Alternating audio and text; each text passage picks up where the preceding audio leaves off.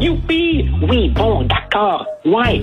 Puis, d'un côté, évidemment, bon communicateur. Mais de l'autre côté, communiquer quoi au juste? Et pourtant... Un sociologue, pas comme les autres. Joseph Facal. Alors, Joseph, euh, si on se fie au sondage, François Legault euh, va être premier ministre avec seulement 38% des voix, ce qui veut dire que 62% des électeurs pourront dire je n'ai pas voté pour lui.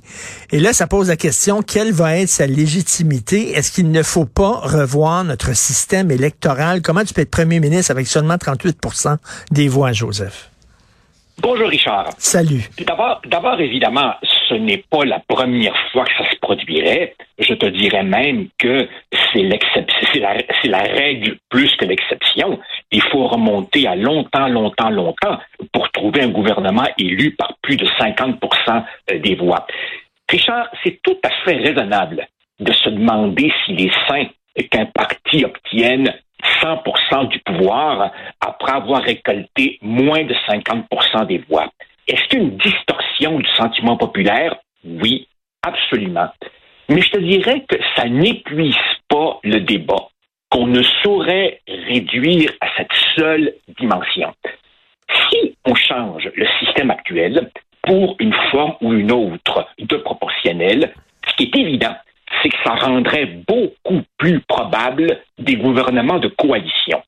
Et c'est là, Richard, que l'affaire se complique. Les partisans du scrutin proportionnel font semblant de ne pas voir que le Québec n'est pas un pays, mais une province en perte de vitesse dans un Canada qui la marginalise de plus en plus. Hmm. Et je crains, je crains que le scrutin proportionnel pour le pouvoir politique du Québec français une espèce d'équivalent de l'élargissement de l'aide médicale à mourir. je, m'explique. Richard, les deux défaites référendaires des souverainistes ont affaibli le pouvoir du Québec au sein du Canada. Et l'évolution démographique accentue encore cet affaiblissement. Et on fragiliserait, on fragiliserait le pouvoir exécutif de l'État québécois, le seul, le seul que les francophones contrôlent avec des gouvernements de coalition. Je dis, il y a là un énorme, énorme, pensez-y bien. Richard, est-ce que tu penses qu'un gouvernement de coalition dans lequel serait inclus ou QS ou les libéraux mhm. aurait réussi à faire adopter la loi sur la laïcité? Ben non. Est-ce qu'un gouvernement de coalition avec les libéraux pourrait mettre de l'avant une loi linguistique? Évidemment, non. Est-ce qu'on veut vraiment, est-ce qu'on veut vraiment que dans un gouvernement de coalition incluant, par exemple, QS, celui-ci puisse imposer ses conditions à partir de son programme assez radical? Merci. Richard, je pourrais te parler de ça pendant deux heures, mais je te soumets juste une question toute simple. Comment t'expliques, toi, comment t'expliques que le Parti libéral du Québec, qui est désormais l'otage des minorités ethniques et des anglophones, après avoir été toujours, toujours, toujours, toujours contre la proportionnelle, ben là, tout d'un coup, commence à lui faire les yeux doux à la proportionnelle. Mm-hmm. Moi, je te dirais que derrière cette apparence d'un système plus démocratique, moi, je verrais davantage d'instabilité. Je verrais des tractations opaques entre les États majeurs, les États majeurs des partis, combien tu me donnes de sièges au Conseil des ministres, je vois un pouvoir accru pour les minorités de blocage. Et pour terminer, Richard, j'ai bien, bien, bien de la misère avec les gens qui nous disent la proportionnelle, elle revitaliserait notre démocratie, elle serait un antidote au cynisme, alors que quand je regarde les pays européens où la proportionnelle est en place à peu près partout, je vois autant de cynisme et de désenchantement, sinon plus, qu'ici même. Mais les gens, si je me fais l'avocat du diable, je te comprends, Joseph, je t'entends. Si je me fais l'avocat du diable, ça ne ferait, euh, si on prenait la proportionnelle, ça ne ferait que finalement, euh, écoute, euh, représenter ce qui se passe actuellement. Parce que là, actuellement, il y a un, gouvernement qui va gouverner avec 38% des voix et tu as quatre partis d'opposition qui sont quasiment à l'égalité. Ça ressemble à un gouvernement à l'italienne, comme on dit. il est vrai, il est vrai a quelque chose de frustrant dans le, voir, dans le fait de voir une opposition aussi morcelée.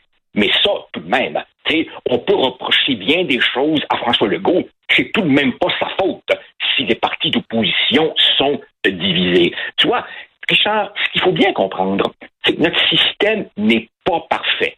Tu as raison de, de soulever ce problème-là. Aucun système n'est parfait. Le nôtre est un compromis hmm. entre la représentativité et l'efficacité. La question qu'il faut se demander, c'est au-delà du court terme, sur le long terme, est-ce que notre système politique nous a globalement bien servi? Moi, je dirais oui. Dis-moi une chose, Richard. Dans l'ensemble des problèmes majeurs auxquels le Québec fait face en ce moment, santé, démographie, école, etc., hmm. lequel de ces problèmes trouve sa cause? Dans notre mode de scrutin? Sérieusement. Et puis, il faut comprendre aussi, Richard, c'est que ce que les tenants de la proportionnelle ne disent pas, c'est qu'on ne parle pas ici d'une réformette. On parle ici d'une révolution. On changerait les règles de base d'une démocratie bicentenaire et on le ferait pour des décennies. Moi, je dis prudence, prudence, Est-ce que tu es d'accord avec François Legault que c'est une question qui n'intéresse que les intellectuels, tout juste s'il n'a pas dit les gratteux de guitare? Écoute, euh, comment dire? Il a, il, a, il a raison et tort à la fois. Il est vrai que, pour reprendre une vieille expression de M. Parizeau, on ne se bat pas dans les autobus autour de la réforme du mode de scrutin. À chaque fois que j'ai assisté à des colloques sur ce sujet-là, tu voyais toujours les mêmes personnes dans la salle qui, depuis des décennies, hmm. en font une croisade personnelle. C'est vrai que c'est pas mal une affaire d'intello. Là où je décroche, c'est que dans le livre, dans, le, dans, dans, la syntaxe du premier ministre, quand il dit c'est une affaire d'intello, euh, pour lui, c'est une connotation péjorative. Non, non, je m'excuse. Les intellos, des fois, ils soulèvent des vraies problématiques. Mais ben oui. Et les intellos fait aussi partie du vrai monde. À ce que je sache, c'est pas le faux monde. Écoute, on est dans une campagne. Tout le monde, tous les partis vont dans leurs promesses. Denise Bombardier a écrit cette semaine. Coudon, il prend-tu pour des caves? Euh, penses-tu vraiment qu'on pense que l'argent pousse dans les arbres? T'en as fait des campagnes électorales. Comment te trouvé ça? C'est-à-dire que, premièrement, tu vois pas ta famille, tu vois pas ta femme pendant ce temps-là. Les soupers spaghettis, embrasser les bébés, faire le tour des résidences pour personnes âgées. Les promesses, comment Richard, Richard, Richard, écoute-moi bien. Moi, je détestais faire campagne électorale pour une raison simple. J'haïssais ça pour mourir. Pour une raison simple. C'est parce que j'étais pas un vrai politicien. Un vrai politicien, c'est quelqu'un comme Denis Coderre qui aime ça, les bains de foule, aime ça, serrer les mains, aime ça, embrasser les bébés, aime ça, six souper spaghetti dans la même soirée. Moi, j'ai fait ça pour mourir.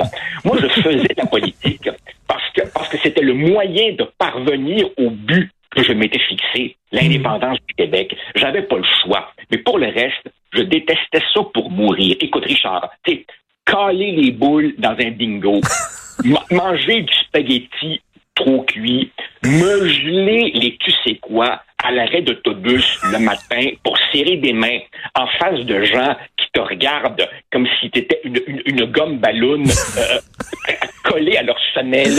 C'était épouvantable. De temps en temps, de temps en temps, il fallait que tu ailles dans un salon des métiers traditionnels et de l'artisanat. Évidemment, t'achetais une coupe de cossins, puis tu reviens à la maison, puis ta femme te dit C'est quoi cette horreur-là? Euh, euh, ça, me, ça, me, donnait la crainte et les nausées, la, nausée en même temps. Euh, c'est ça pour mourir. je te comprends. Moi, je suis pas ce qu'on appelle en anglais un people people. sais, commencer à serrer des mains de gens que je connais pas, c'est vraiment pas mon genre. Et effectivement, Denis Coderre, tu le crains, puis il part, lui, là. Il serre des mains. C'est comme un... Je, m'attendais, je m'attendais à ce que tu me demandes, et puisque tu me le demandes pas, je vais le faire moi-même. Ce sera mon striptease. Je m'attendais à ce que tu me demandes quand est-ce que j'ai eu l'air le plus fou de toute ma vie en politique. Moi, te le compter. J'ose espérer que, les, que, nos, que nos boss à queue me donneront pas mon 4 Je te le raconte. On est, je, je crois que c'est pendant le référendum sur l'accord de Charlottetown en 92. Okay. Ça, c'était la tentative des fédéralistes pour rabibocher l'accord du lac Meach. Et là, par une bizarrerie d'histoire, nous, les souverainistes, on se retrouve dans le camp du non. Bref, je fais une tournée dans, dans, mon comté, je me retrouve dans un club de l'âge d'or, puis je plaide évidemment pourquoi il faut voter non, puis je termine par une envolée comme ça, puis je dis quelque chose comme il y a des moments dans la vie où il faut se tenir debout. Et là, je regarde, et la majorité des gens devant moi étaient en fauteuil roulant. Richard, je n'ai jamais été aussi embarrassé de toute ma vie. Voilà, c'est dit. Est-ce que tu as fait, est-ce que tu as fait des porte-à-porte? Tu fait des porte-à-porte? Évidemment, j'ai fait du ah, porte-à-porte. Ah. Et moi, moi, je suis de cette génération de caves qui, qui, qui faisait des milliers de portes on m'explique que pendant la durée normale d'une campagne électorale, si tu fais du porte-à-porte du matin jusqu'au soir, dans le meilleur des cas, tu auras rencontré peut-être 2 ou 3% de l'ensemble des électeurs de la circonscription. Euh, euh, D'où, évidemment, l'importance de la pub des pancartes, etc. Non, écoute, j'haïssais ça pour mourir, les campagnes électorales, parce que, Richard, la politique, là, c'est une monnaie à deux faces. Une des faces, la face pas drôle, c'est la lutte pour le pouvoir, la joute, les petites games, les combines, la mise en scène. J'haïssais ça pour mourir. Moi, j'aimais l'autre côté de la joute politique, c'est-à-dire essayer de trouver des solutions collectives à des problèmes collectifs.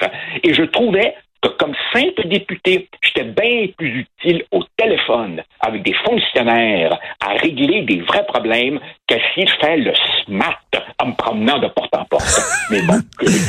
Écoute, euh, les gens de Cube, les patrons de Cube m'ont dit que t'as pas, t'as pas à t'inquiéter. Euh, ils ont adoré ça. Au contraire, je pense qu'il va y avoir une augmentation de salaire, mon cher Joseph. Merci ah, beaucoup. Écoute, écoute, au plaisir. La, prochaine, la, prochaine, fois, on va parler de Justin Trudeau et de Queen. Oh mon Dieu, oui. OK, salut, bye. salut, bye.